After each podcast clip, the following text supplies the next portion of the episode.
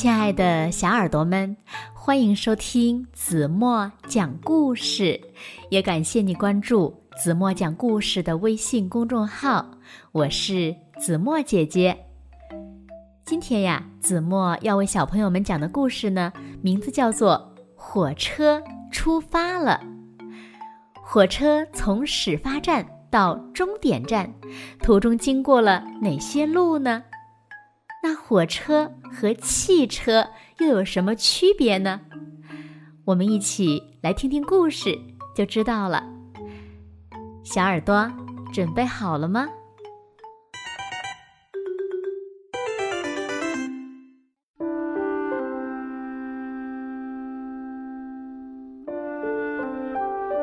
信号灯变成了绿色，出发。司机叔叔喊了一声，特快列车缓缓地驶出了站台。从现在开始，他要攀山越岭，驶向遥远的目的地。马路上汽车很多，十分拥堵，但是火车使用的是专用轨道，不受其他交通工具的影响。所以呢，它能够安全的快速行驶。特快列车在途中和几列通勤列车擦肩而过。小朋友们，通勤列车呢，在国外比较多，是指为上班的叔叔阿姨和学生们开行的，往返于他们的家和工作地点、学校之间的铁路客车。通勤列车每到一站都要停，它的外形也和特快列车不一样。通勤列车有很多门，方便上下车，而特快列车呢，门比较少，里面宽敞舒适。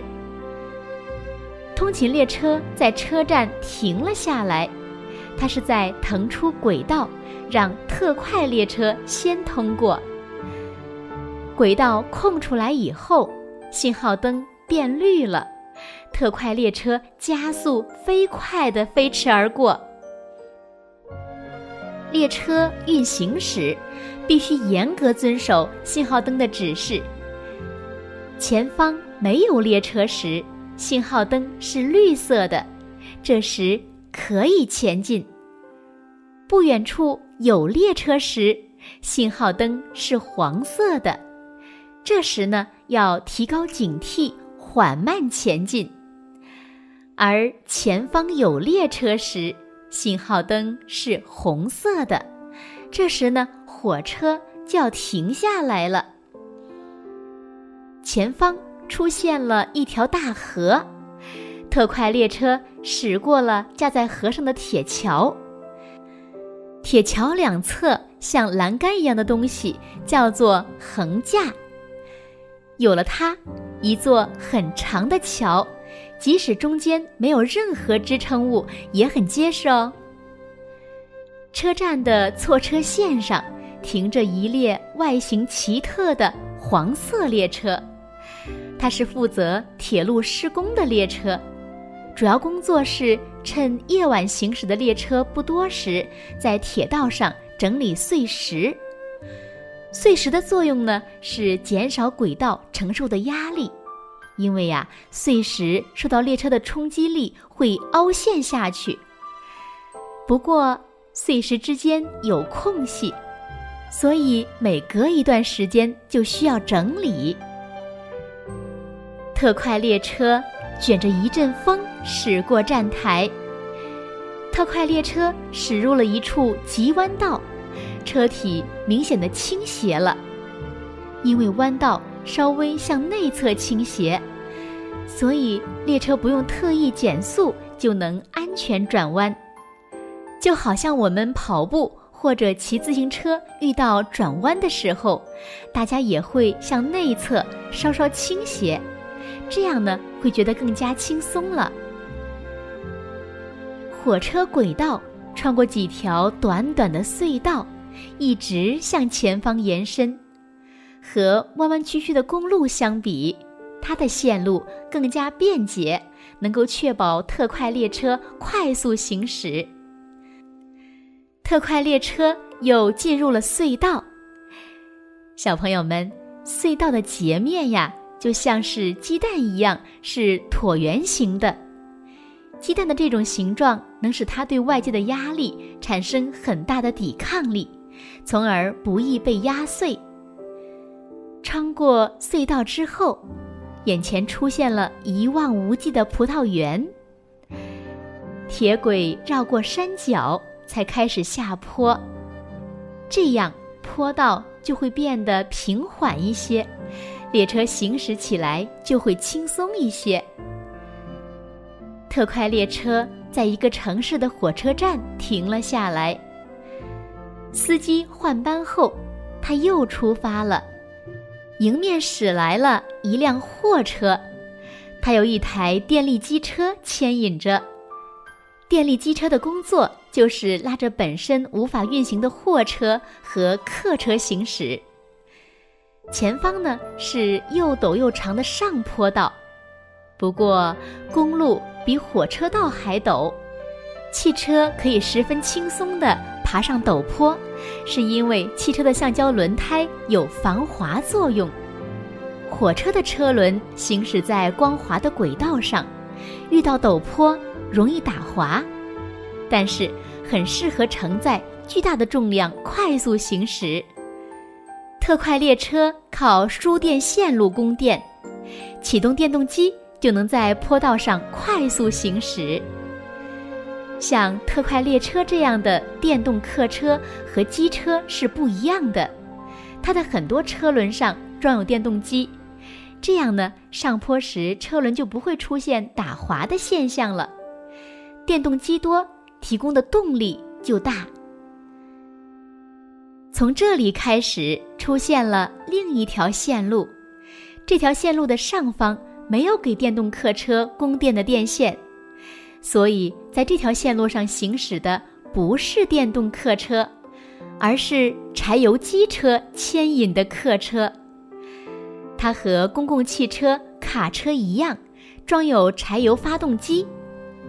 轰轰隆隆，发动机的声音在落叶松林里回响。现在到了漫长的下坡道。特快列车需要时不时的一边刹车，一边缓缓下坡。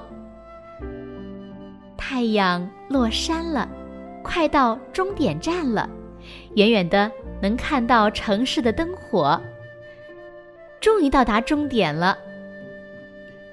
夜晚，气温下降了一些，城市的夜空中有无数星星在闪烁。真漂亮呀！明天早上，特快列车将载着许多乘客返回始发站。好了，亲爱的小耳朵们，今天的故事呀，子墨就为大家讲到这里了。今天呢，我们跟随特快列车跑了一路，那么小朋友们，你们有什么收获呢？那今天留给大家的问题是：在故事中我提到的外形奇特的黄色列车，它的任务是什么？请小朋友们认真的想一想，然后呢，把你们认为最棒的答案在评论区给子墨留言吧。好了，今天就到这里吧，明天晚上咱们继续。再见喽！如果小朋友们喜欢听子墨讲的故事，不要忘了点赞、转发、分享。好啦，今天就到这里吧。现在睡觉时间到喽，请小朋友们轻轻的闭上眼睛，一起进入甜蜜的梦乡啦。完喽。